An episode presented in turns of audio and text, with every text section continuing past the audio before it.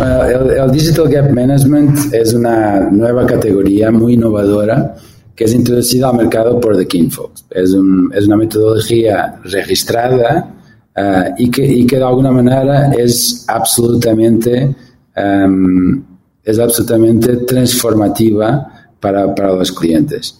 Um, empieza con el objetivo. El objetivo es determinar cuál es el tamaño del gap, de la separación entre lo que es la estrategia de transformación digital de las empresas y su, ecosistema digital y la evolución del consumidor. La evolución del consumidor y su adopción, su adopción digital es mucho más rápido que las empresas. Y hoy en día todos nosotros tenemos un móvil y queremos las cosas ya.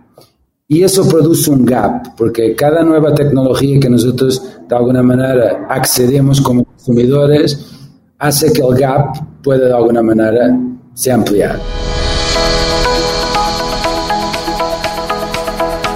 Hola, has venido a escuchar nuestras historias, ¿verdad? Entonces, bienvenido a Cuentos Corporativos, el podcast donde Adolfo Álvarez y Adrián Palomares hacen de juglares y nos traen relatos acerca del mundo de las empresas y de sus protagonistas. Prepárate a escuchar interesantes historias acerca del management, startups, compañías exitosas y fracasos empresariales. Pon a tono tus oídos y disfruta de este nuevo capítulo de Cuentos Corporativos. Y como todo cuento, este también empieza con un había una vez. Que lo disfrutes. Adrián, ¿te imaginas que existiera la oportunidad de ofrecer a las empresas información muy detallada sobre la intención de compra y el comportamiento de los usuarios? Alfo, la verdad es que sería fabuloso, pero mi imaginación va un poco más allá. ¿Crees que sería posible que gracias a esta información las marcas pudieran ofrecer lo que sus consumidores necesitan y justo antes de que ellos mismos se den cuenta de que lo quieren? Y de eso vamos a hablar en este episodio de Cuentos Corporativos. Nos encanta escuchar las historias de vida de ejecutivos, emprendedores, coaches, atletas, músicos, chef y para de contar. Gente excepcional a quien estamos retando a contar sus vidas y secretos con el fin de aprender de ellos. Comenzamos este episodio diciendo como siempre las palabras mágicas. Había una vez un emprendedor especializado en transformación digital e inteligencia artificial con más de 20 años de experiencia en multinacionales, startups y agencias. Su misión es crear empresas y equipos que generen cambios y ofrezcan soluciones ágiles. Nuestro invitado se llama Miguel Machado y junto con su socio Xavi Cortadelas fundó The King Folks con el fin de abordar una nueva categoría de mercado que denominan Digital Gap Management ellos se han propuesto como objetivo irrumpir en los mercados de publicidad y consultoría ofreciendo una transformación ágil a grandes multinacionales. Miguel busca la innovación, la transformación empresarial y el ROI. Además, se considera ansioso por aprender, compartir su conocimiento e inspirar a otros. Ese fue su deseo de cambiar, arriesgar, perder y ganar. Y eso es lo que lo mueve a continuar su camino y dejar un legado para el futuro. Bienvenido Miguel a Cuentos Corporativos. Un gusto tenerte con nosotros. Buenos días, muchas gracias Adrián, muchas gracias Adolfo, es un placer estar con vosotros. Bueno Miguel, vamos con la pregunta de rigor, la más fácil de todas las que vas a tener hoy. ¿Quién es Miguel Machado? Um, bueno, yo soy un digital AI entrepreneur. Um, yo creo que um, mi vida está muy conectada a, lo que es el emprendimiento. Desde muy joven la innovación siempre ha sido algo muy importante para mí. Y por tanto mis padres siempre han tenido empresas y yo diría que el, el momento de la comida era el momento del board meeting, donde nos reuníamos y muchas veces en familia hablábamos de los problemas de las empresas. Y desde ese momento a mí siempre me ha despertado mucho lo que es el negocio, lo que es la innovación y el emprendimiento. A partir de ahí yo decidí hacer de carrera marketing, hice muy orientada a innovación, a modelos de negocio, también al emprendimiento. Finalicé con una tesina muy orientada a innovación, con la construcción de un franchising eh, orientado a heladerías, que mi familia luego lo lanzó. Pero en ese momento me he dado cuenta que todavía no estaba preparado. No me encontraba preparado para, para empezar a, a, emprender. Y ese ha sido un momento de realización que me ha llevado al mundo de la multinacional. Entonces uh, hice carrera multinacional, estuve en, uh, en, Portugal, estuve en México, uh, estuve en España. hice varios, varias posiciones en, en marketing, en ventas, en negocio. y estuve 12 años en productos de gran consumo en una multinacional que se llama Henkel. Dos años en México, donde he sido gerente de Viva, un negocio de 80 millones de dólares y una carrera que yo uh, miro hacia atrás y, y, me da mucho orgullo, ¿no? Hasta el año de 2008. Y en el 2008 ha sido un crash. Ha sido un crash personal, económico y profesional. O sea, como sabéis, 2008 ha sido el momento de la crisis de Lehman Brothers. Y, a, y después de una carrera que diría fulgurante, me han despedido en despedido. Ha sido un momento, yo diría, de reflexión fuerte, personal. Uh, yo siempre me, siempre me he dirigido mucho a, a, innovación y al emprendimiento, pero la verdad es que uno no está preparado para ese tipo de situaciones nunca. Y por lo tanto ha sido como un reset personal, ¿no? Um, decir, bueno, ¿qué es lo que voy a hacer? Estaba ya muy interesado en todo lo que era Internet, tecnología, nuevos modelos de negocio pero no sabía por dónde empezar. Y he tenido mucha suerte. He tenido mucha suerte porque he pasado unos seis meses con un mercado absolutamente estagnado para encontrar empleo. Um, tengo un amigo mío que me ha dicho, mira, yo tengo un curso de digital que es algo impresionante y que deberías probar. Y bueno, cuando llegué a casa me he puesto y era un curso de 60 horas, yo lo hice en una semana. Y la verdad, o sea, mirando hacia atrás, ese curso me ha dado muchas cosas, me ha dado las bases del digital y a partir de ahí ya no paré. Ya no paré de, de, de aprender por mí mismo. Estuve un año y medio haciendo de alguna manera autodidáctica, porque en ese momento, 2008, 2009, no había cursos de digital. Por lo tanto, he entrado yo a, a, a entender cómo se hace Product Market Launch, cómo funciona automatización, cómo se implementan ecosistemas digitales. Emprendí, hice mis propios programas, empecé en el mundo de startup, donde he estado dos años uh, en una startup que se llama BCube, muy orientada a redes sociales.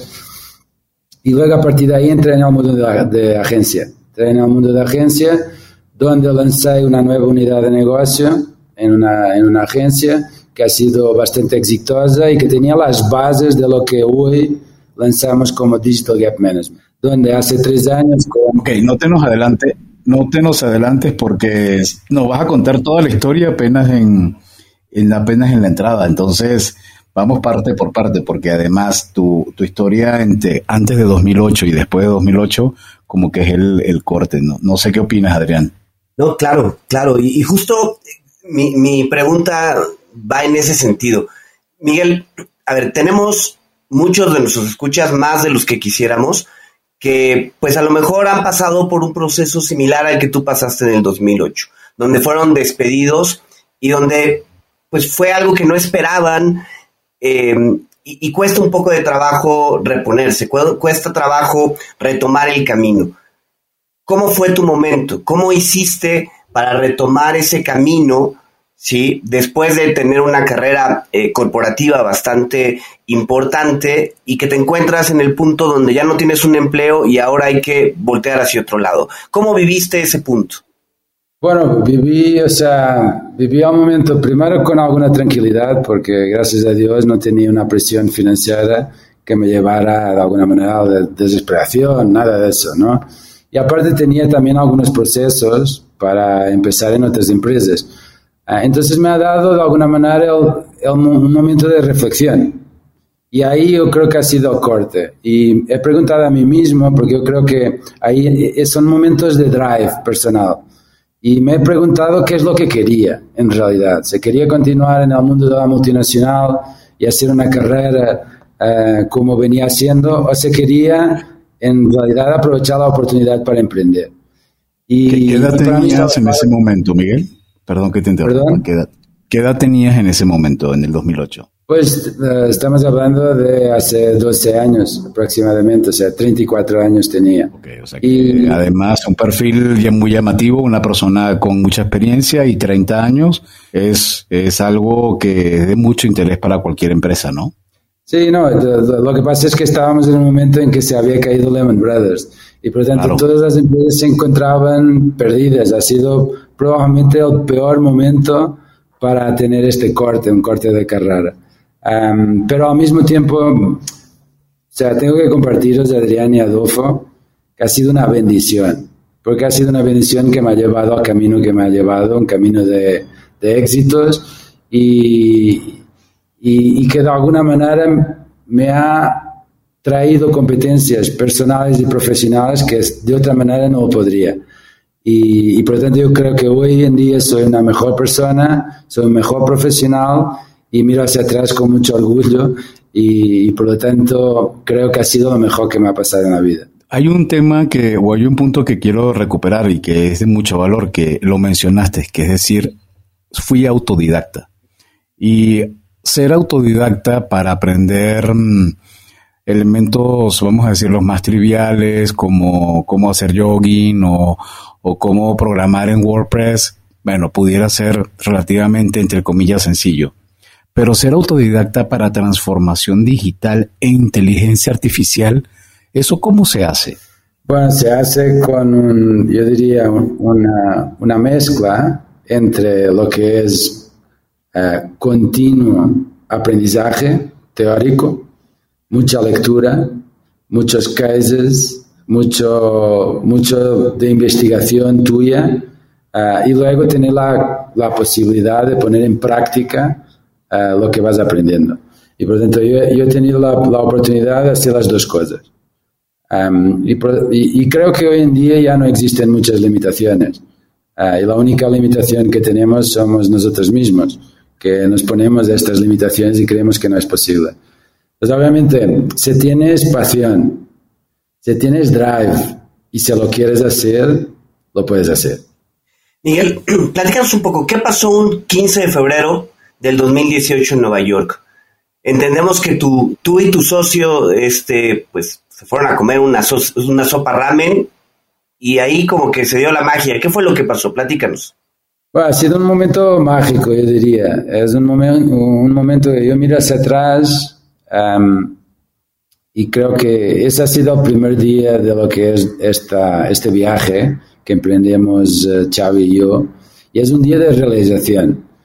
Un día en que nosotros claramente vemos que en el mercado no existía un modelo como el que nosotros de alguna manera anticipábamos. Un modelo que no era un modelo de agencia de orientada a implementación, orientado a resultados más frugales como likes o shares, y tampoco era un modelo de consultoría, donde de alguna manera se trabaja mucho la estrategia, pero luego no se ejecuta. Um, era un modelo abrangente, un modelo end-to-end que de alguna forma se enfocaba en la estrategia y en la capacidad de ejecución, que se enfocaba en un balance entre lo que es la tecnología y el entendimiento de las personas, el entendimiento de las necesidades de las personas y de su evolución. Y dentro de esta conversación, que era una conversación, yo diría, más de oportunidad de negocio, descubrimos otra cosa y descubrimos que lo que nos movía a los dos era la capacidad de generación de valor y de retarnos a, a nosotros mismos y retarnos a nuestros límites como individuos, como personas y como profesionales. Y ese es el momento que marca la visión. La visión de crear una empresa que de alguna manera permita la transformación no solo de las empresas, pero sobre todo de las personas y que vaya más allá y que nos permite dejar un legado, un legado que esté orientado al valor, al emprendimiento y a la formación continua. Y eso es de King Fox. The King Fox está absolutamente orientado al reto constante, al aprendizaje y la verdad es que hoy en día miro hacia atrás y veo la empresa que nosotros de alguna manera vamos construyendo y vemos 70 personas que están muy motivadas para aprender todos los días y motivadas también por los retos que nos traen nuestros clientes, la sociedad en general uh, y, y la capacidad de la evolución. Ahora, ¿de dónde sale un nombre tan particular como The King Folks o los amigos de King? Cuéntanos un poco más de esa historia, por favor. Bueno, The, The King Folks sale un poco de lo que es nuestro, nuestras características como persona. Uh, y, y, ser King es, es, ser curioso, es ser batallador, es tener la, el drive y la continua inspiración para seguir adelante. Y por tanto, eso era algo que estaba bastante claro, o sea, en el momento que, que empezamos a buscar adjetivos que estaban conectados con nuestra, con nuestra personalidad y, y, y, de alguna manera que fueron un reflejo de nuestros valores. Y luego viene la otra parte, la otra parte es Folks, y Folks viene bastante de la familia también, o sea, de, del entendimiento de que nosotros uh, deberíamos crear algo que fuera para allá de una empresa, uh, de una empresa formal, física, orientada absolutamente solo a, a, lo que es el objetivo económico, pero mucho más que eso, que fuera un alicerce una conexión de personas y que pudiera tener un impacto no solo a las personas que estaban con nosotros, trabajando como folks, pero también más allá, a la familia y sobre todo a un impacto a la sociedad. Eh, Miguel, por lo que nos comentas, me da la impresión que este que tu relación con, con Xavi no es reciente, sino viene de, de más de, de, tiempo atrás. ¿Cómo conoces a Xavi? ¿Cómo comienzan ustedes a, a trabajar? Bueno, yo, yo, me encontraba en otra agencia, una agencia que yo he de alguna manera desarrollado la unidad de negocio de digital y que de alguna manera en un año llegamos a facturar alrededor de un millón de dólares solo con, con, lo que estábamos desarrollando, un modelo que de alguna manera era el inicio de lo que nosotros vemos hoy como Digital Gap Management, esta capacidad global. Y al mismo tiempo Xavi compartía clientes y, y, nos hemos conocido así compartiendo clientes. Y él llevaba más el lado del, de los contenidos, de la creatividad, del, de, de la publicidad. Uh, y por lo tanto, cuando nos hemos conocido, hemos visto una gran complementariedad, que sería una complementariedad profesional, pero sobre todo un gran alineamiento personal.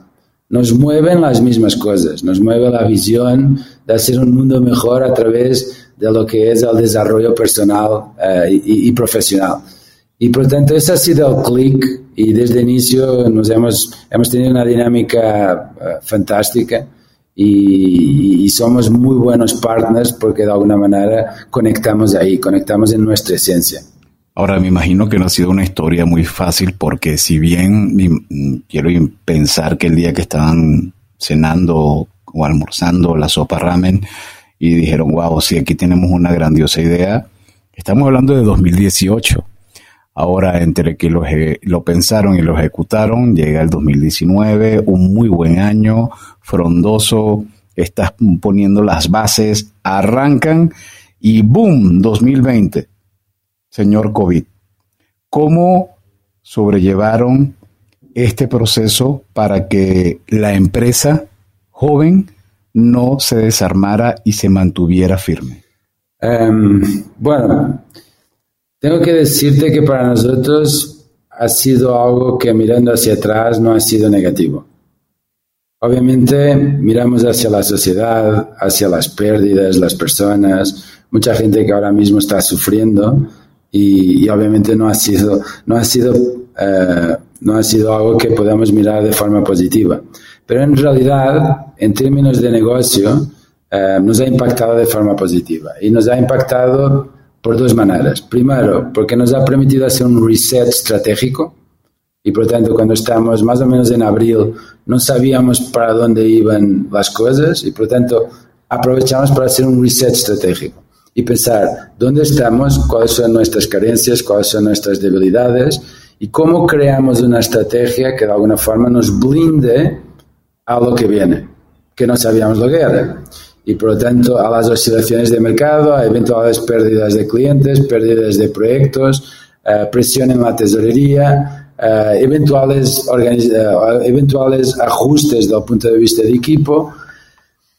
Y ese trabajo inicial ha sido fundamental, porque luego desde el punto de vista de clientes, los sectores que, los clientes, que nuestros clientes están, que es farmacéutica, gran consumo, no han sufrido tanto como se podría anticipar y a nosotros nos ha permitido a través de la estrategia fortalecernos todavía más y continuar a apoyar a los clientes en un momento crítico, donde ellos se dan cuenta de que transformación digital y aceleración ya no era algo opcional, era algo que se tenía que hacer. Y por lo tanto, eh, como dice el CEO de Microsoft, en tres, cuatro meses se ha evolucionado tanto en transformación digital como en los últimos tres años. Y por lo tanto, ese ha sido un momento claro y clave. Las empresas empezaron a tomar decisiones, decisiones estructurales. Las empresas que no tenían eh, plataformas dirigidas al consumidor, las abrieron. Cambiaron, cambiaron su ecosistema digital. Empezaron a lanzar las bases de una visión a largo plazo. Y para eso necesitan partners. Y partners como The King Fox. Y eso nos permitió ampliar negocios de una forma importante y volver a doblar facturación. O sea, el año pasado hemos dejado doblando facturación cuando comparamos con, con 2019. Y por tanto, para nosotros ha sido, yo diría, una manera de que nosotros mejoráramos todavía más lo que era nuestra capacidad estratégica y operativa. Miguel, ¿cómo hacen para ofrecer a las empresas información sobre pues, la intención de compra del, del, consumidor y todo el comportamiento que tienen los usuarios. Nosotros trabajamos con una metodología, una metodología que se llama uh, micro moments. Estos micro momentos son micro momentos cargados de intención, lo que nosotros uh, llamamos um, rich intention moments. Son los momentos que nosotros estamos buscando en Internet, um, queremos aprender sobre algo, queremos entretenernos queremos empezar a hacer una investigación de algo que nos gustaría comprar y por tanto hay, hay, hay momentos en que de alguna manera ya empezamos a buscar cosas que eventualmente eh, nos interesa comprar, momentos de compra y momentos de recompra, ¿no? Uh, y, y, en esos momentos son momentos que de alguna manera vienen asociados con un conjunto de keywords que son las keywords que de alguna manera están alrededor de esos momentos de intención, que son un reflejo de nuestra vida. Y por lo tanto, nosotros lo que hacemos es agarrar en esos momentos y agarrar en esos keywords, crear volúmenes de búsqueda y sets de búsqueda que de alguna forma nos sirven a través de, de lo que es la gestión de datos, um, la, lo que es el alineamiento con toda la parte de inteligencia artificial, hacerlo no como una fotografía que podría ser como buscan hoy los consumidores, pero a través de los datos, de, los sets históricos y de la capacidad de alguna manera de almacenar grandes volúmenes de data, nos permite llegar a un momento en que ya no es descriptivo y no estamos describiendo, pero también nos permite trabajar la parte predictiva y por tanto empezar a anticipar cómo se va a mover estos volúmenes de intención de acuerdo con el comportamiento del consumidor. Y esto es algo que hasta ahí eh, las empresas no tenían. Y por tanto, ¿qué es lo que les permite? Les permite que la estrategia sea una estrategia modular, dinámica, y que sus ecosistemas digitales se adapten de manera a comunicar de una forma muy individual, eh, de acuerdo con lo que es la intención del consumidor con un mensaje que es el mensaje apropiado en el canal apropiado para la persona apropiada. Y, y bueno, y eso es lo que se traduce, lo que es eh, los micromomentos activos, como nosotros los, denominamos. Imagino que eso está vinculado a una metodología que estabas comentando al principio, que es el Digital Gap Management, ¿no? ¿Cómo se aplica y cómo se explica esto? El, Digital Gap Management es una nueva categoría muy innovadora que es introducida al mercado por The Kinfolks. Es, es una metodología registrada eh, y, que, y, que, de alguna manera es absolutamente, um, es absolutamente transformativa para, para los clientes. Um, empieza con el objetivo. El objetivo es determinar cuál es el tamaño del gap, de la separación entre lo que es la estrategia de transformación digital de las empresas y su, ecosistema digital y la evolución del consumidor. La evolución del consumidor y su adopción, su adopción digital es mucho más rápido que las empresas. Y hoy en día todos nosotros tenemos un móvil y queremos las cosas ya. Y eso produce un gap, porque cada nueva tecnología que nosotros de alguna manera accedemos como consumidores hace que el gap pueda de alguna manera se ampliar. Y por lo tanto, la primera fase uh, es una fase de identificación, donde nosotros identificamos este gap. Y luego existen dos otras fases más.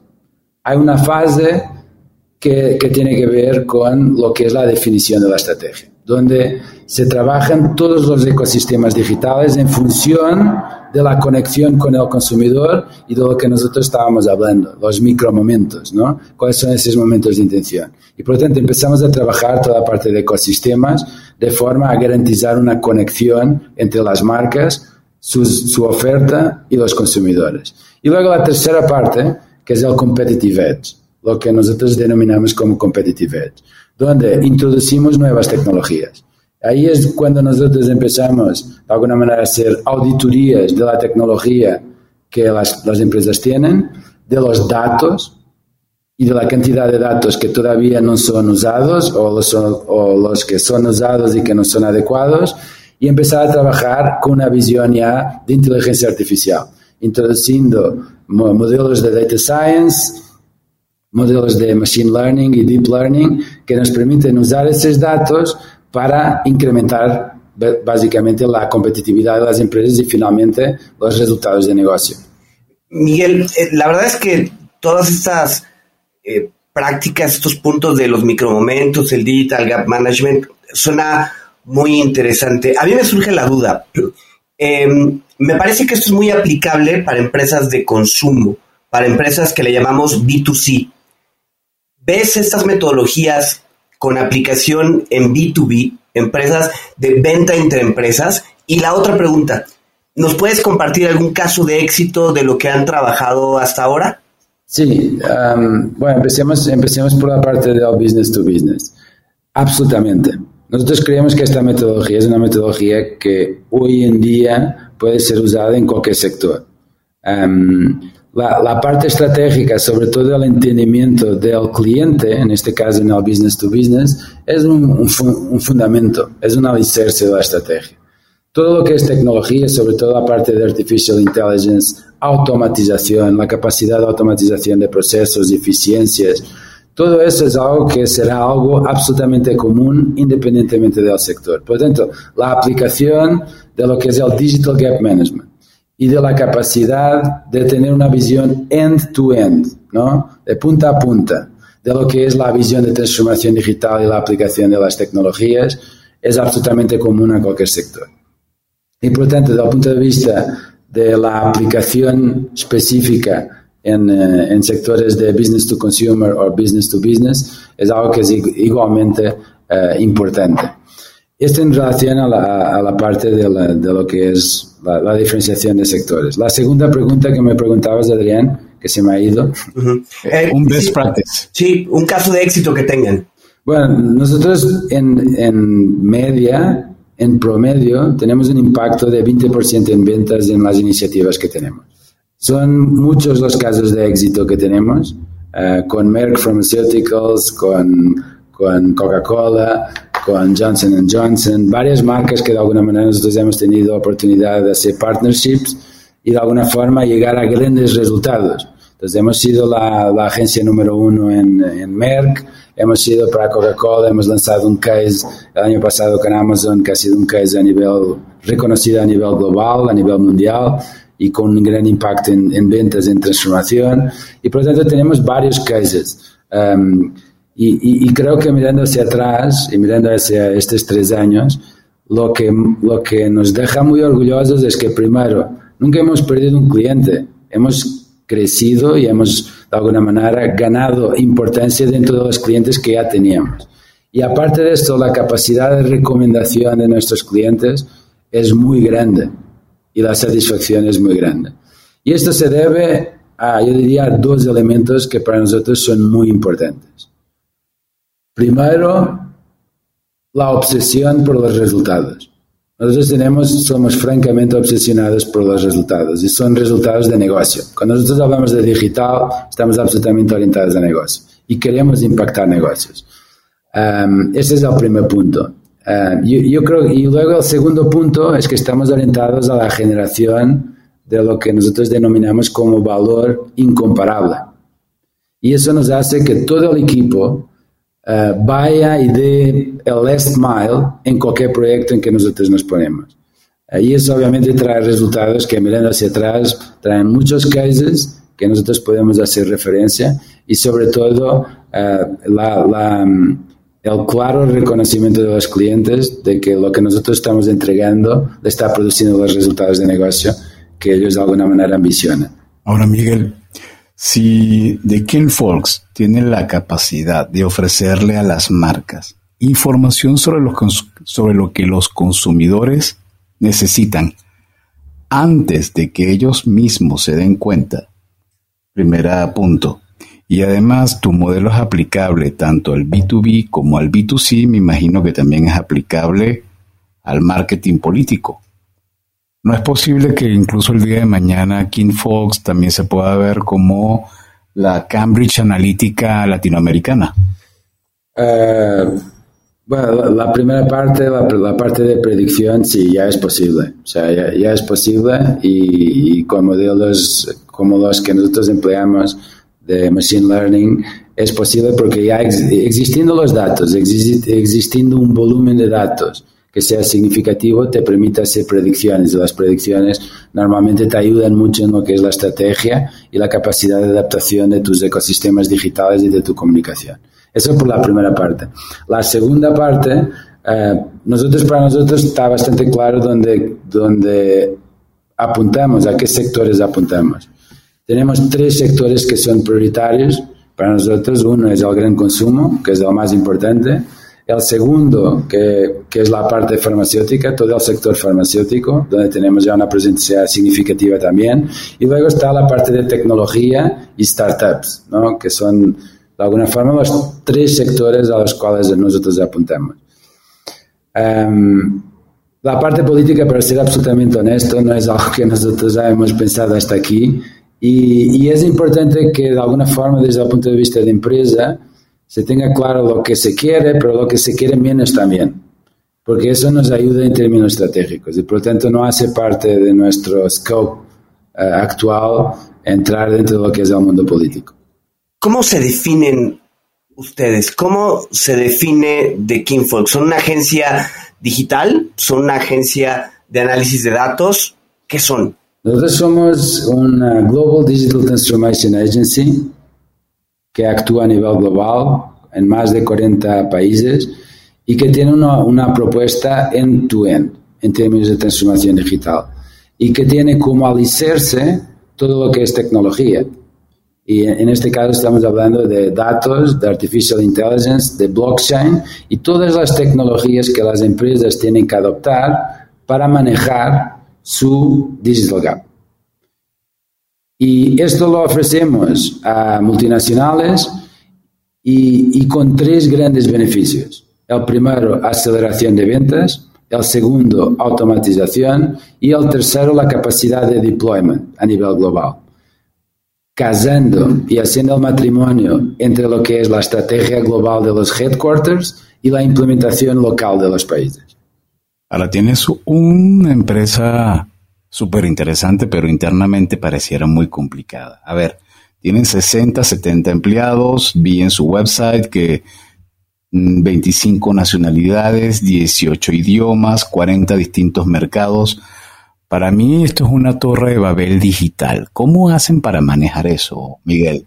Ay, qué interesante tu pregunta, Adolfo.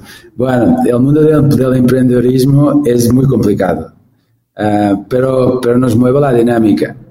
Y la, la, dinámica de ser cada día un día que nosotros denominamos el number one. Cada día es un, día nuevo de la empresa, el día de inicio. Y eso nos lleva a que afrontemos los, los retos siempre de la mejor forma. Y los retos tienen, eh, yo diría, muchas formas y colores. Unos días te salen eh, temas de equipo, otros días te salen temas de una área económica, otros días te salen temas de los clientes y por lo tanto nuestra capacidad de adaptación y, y, de orientación a lo que son los challenges es una, es una de, nuestros valores más grandes. ¿no? nosotros decimos que retamos the good enough to become great. Por lo tanto, no solo apreciamos y, abrazamos los, retos, como queremos que ellos existen porque sabemos que eso nos hace mejores. Miguel, eh, ya en cuantos corporativos hemos tenido oportunidad de platicar pues, con más de 70 empresas. Y algo de lo que nos hemos dado cuenta es que cada empresa va generando en el día a día su propio storytelling. Eh, esas historias de las cuales se sienten orgullosos porque muestran el valor que dan a sus clientes o, hasta dónde llegan sus empleados, este, muestran de qué está hecha la empresa. ¿Cuál sería esa historia de éxito que hace que te sientas orgulloso de ser parte de The King Folks? Que hay dos cosas que me hacen muy orgullosos en, The King Folks. Eh, la primera es que mirando hacia atrás, ha sido una historia de sacrificio. No es una historia fácil. Historia de sacrificio, llevada a pulso para demostrar un valor que sea un valor muy reconocido y muy elevado y que haga de nosotros one billion dollar brand en 2027. Que este es nuestro objetivo, ¿no? un objetivo mensurable que de alguna manera nos mueve, no por el dinero, pero por la capacidad de medir lo que es el impacto que nosotros tenemos. Y por lo tanto, varios proyectos, varias historias, varias anécdotas que de alguna manera reflecten nuestra capacidad de sacrificio y de ir hacia el, el, el last mile como, como refería antes. Y, eso es algo que me hace muy orgulloso. El segundo punto que me hace muy orgulloso es ver el talento y el desarrollo del talento que nosotros tenemos en el equipo. Hoy en México tenemos un country manager que se llama Judith Villa, tiene 30 años, con una gran responsabilidad.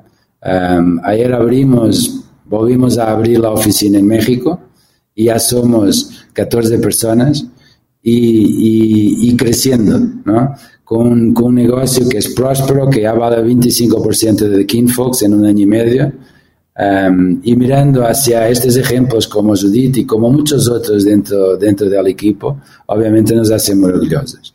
¿Dónde están ubicadas eh, King Folks hoy en día físicamente operando? Ya comentaste México, ¿hay alguno? Barcelona, creo yo. ¿Hay otras? ¿Son esos dos? Barcelona, Barcelona, Barcelona son los headquarters. Hace un año y medio abrimos en, en, México para de alguna manera abordar todo lo que es Latinoamérica. Y este año vamos a abrir Nueva York. La verdad es que ya operamos con Estados Unidos hace tres años a nivel global, pero es el momento de abrir. Entonces, eh, debido a la pandemia no ha sido posible antes, pero este año será el momento de apertura. ¿Y, y tú vas a estar en dónde? ¿En Barcelona, en Nueva York o en México? Yo voy a estar en el medio, en el avión. Excelente.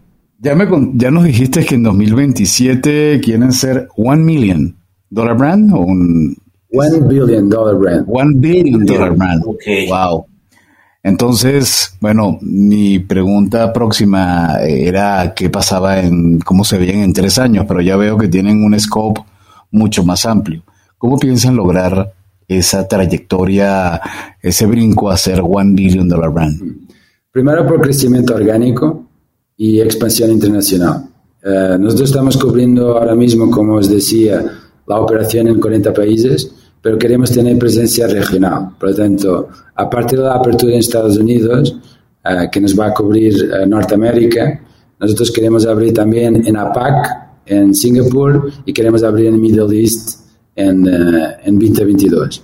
Y esa es una parte importante. La segunda parte que apunta a la adquisición. Nosotros estamos buscando agencias que nosotros podamos adquirir, que sean agencias complementarias del punto de vista de negocio o que nos traigan competencias técnicas que todavía nosotros no disponemos. Y la tercera vertiente es el King Hub. Nosotros hemos, um, hemos creado el King Hub, que es un venture builder donde nosotros traemos ideas, cases que de alguna forma nosotros hemos desarrollado y desarrollamos startups.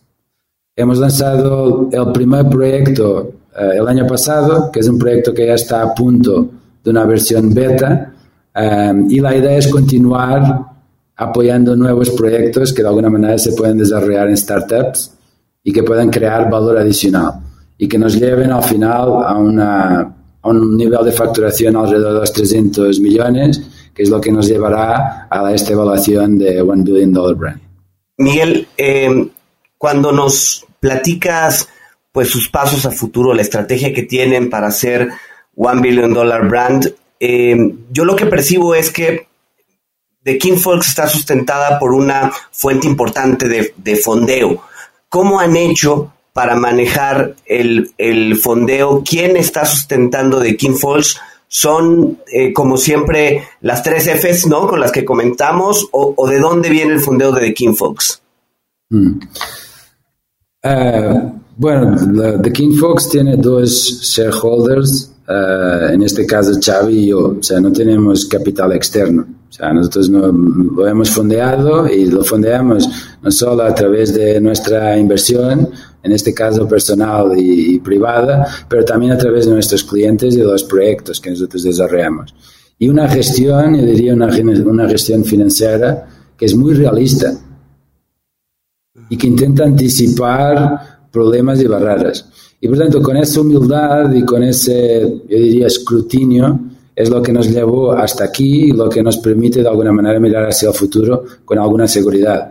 Um, y eso es lo que nosotros queremos continuar a hacer. Por ahora, desde el punto de vista de KingFox, no, no prevemos una apertura en capital externo. Um, por ahora, y lo que nosotros de alguna manera anticipamos es que el King Hub va a tener partnerships, en este caso um, Venture Capital, que traiga knowledge y que traiga capital. No estamos interesados solo en capital, pero que traiga knowledge y que traiga capital y que nos permita acelerar e ir más rápido. Y esto es un poco como vemos la, la situación de la financiación. Muchísimas gracias, Miguel, por, por habernos acompañado y compartido toda la información relacionada a lo que ha sido el proceso de creación, inversión, desarrollo, lo que ha sido tu despertar en el 2008, lo que ha sido tu proceso de evolución y, bueno, cada, a medida que nos has ido comentando y platicando, siento que ya entiendo mucho mejor, creo, el concepto del Digital uh, Gap Management y, y cómo ese pedazo o ese espacio que las empresas no logran desarrollar, ustedes pueden ayudarlos a darle ese push para que lo puedan obtener. Ahora nos toca irnos al proceso de cierre con nuestra sección de preguntas obligadas, de preguntas muy específicas. Y aquí vamos directo a la primera pregunta que es si te gustan los cuentos y qué tipo de cuento o escritor de cuentos a ti te agrada o no te agrada. Mm. a mí me gusta todo lo que es literatura, en todas sus, eh, en, todas sus formas, ¿no?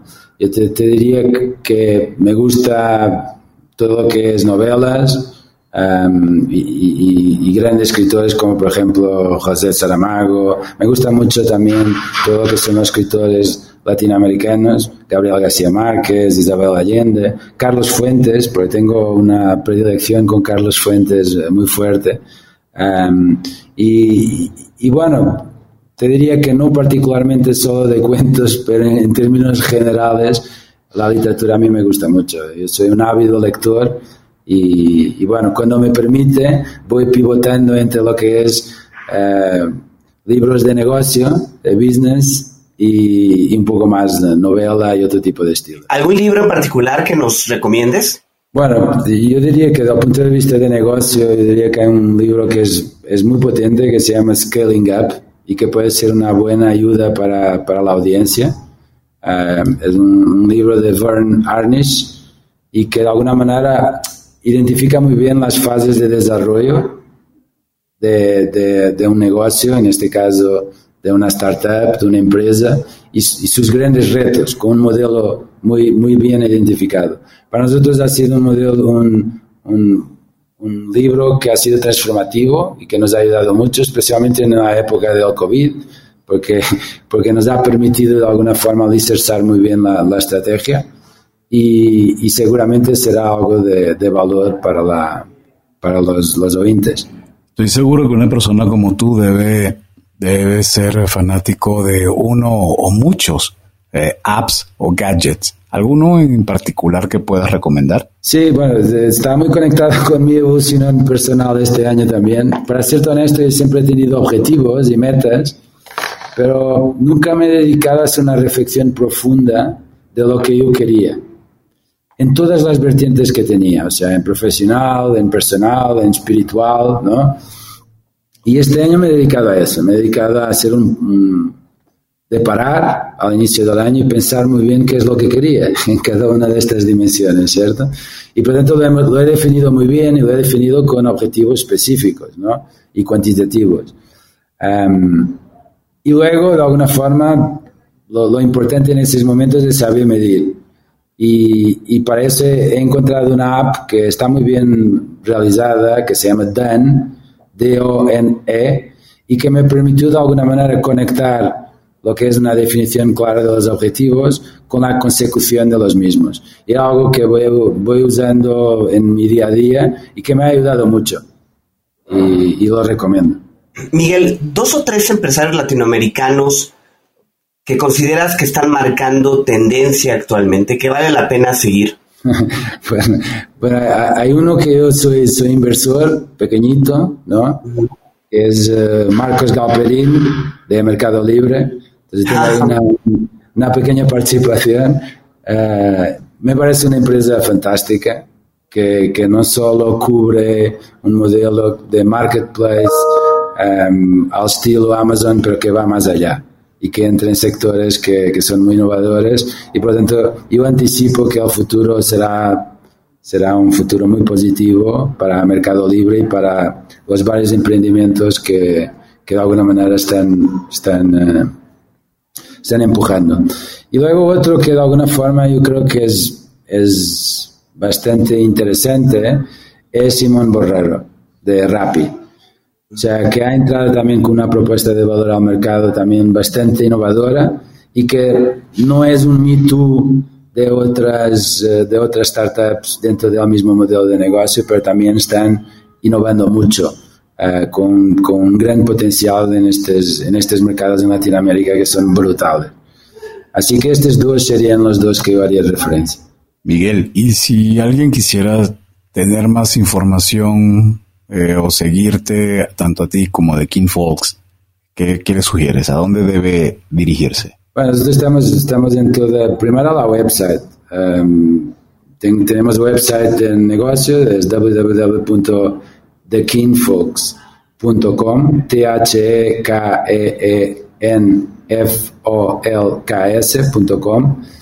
Y luego también tengo mi website personal, uh, miguelmachado.com, donde de alguna manera están todas las informaciones uh, que de alguna forma uh, son, son importantes para conocerme un poquito mejor a mí y en este caso The King Fox. aparte de esto, estamos en todas las redes, estamos en LinkedIn, estamos en Instagram. en términos personales también yo tengo alguna actividad en, Twitter uh, que mantengo como, como, una red importante.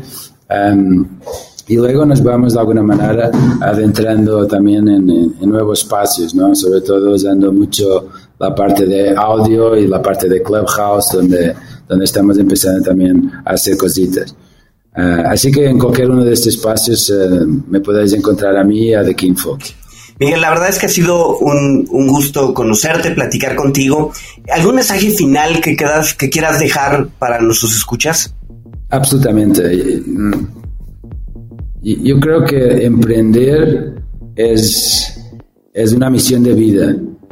Uh, es una misión de vida que va para allá de nosotros mismos y que deja un legacy y eso es algo que a todos los que de alguna manera están pensando en emprender debe ser la conexión hacia la acción. El drive, la misión personal y la capacidad de hacer un impacto en la sociedad que traiga algo positivo. Y, y eso es un mensaje que yo creo que es, es importante en un momento en que mucha gente se mueve por dinero pensar en realidad lo que es la conexión y la capacidad de impacto en la, en la sociedad es algo que nos lleva mucho más lejos y el dinero vendrá por, por añadido. Muchísimas gracias Miguel Machado por habernos acompañado. En verdad, fue un episodio muy interesante, digno de volver a escuchar un par de veces, porque hay unos conceptos muy interesantes que aportas. Así que si les gustó este episodio, por favor, no duden en suscribirse en su plataforma y calificarnos con 5 estrellas. Síganos en nuestras redes sociales. Estamos en Facebook, Twitter, Instagram y LinkedIn. Visite nuestro sitio www.cuentoscorporativos.com, en donde encontrarán las ligas a cada una de nuestras redes y podrán suscribirse a nuestro newsletter. Y bien, como siempre decimos, las empresas, sin importar su origen, razón de ser o tamaño, tienen todas algo en común. Están hechas por humanos. Y mientras más humanos tienen, más historias que contar. Y todo cuento empieza con un había una vez. Nos escuchamos en el próximo capítulo. Muchas gracias. Gracias, Miguel. Gracias a vosotros.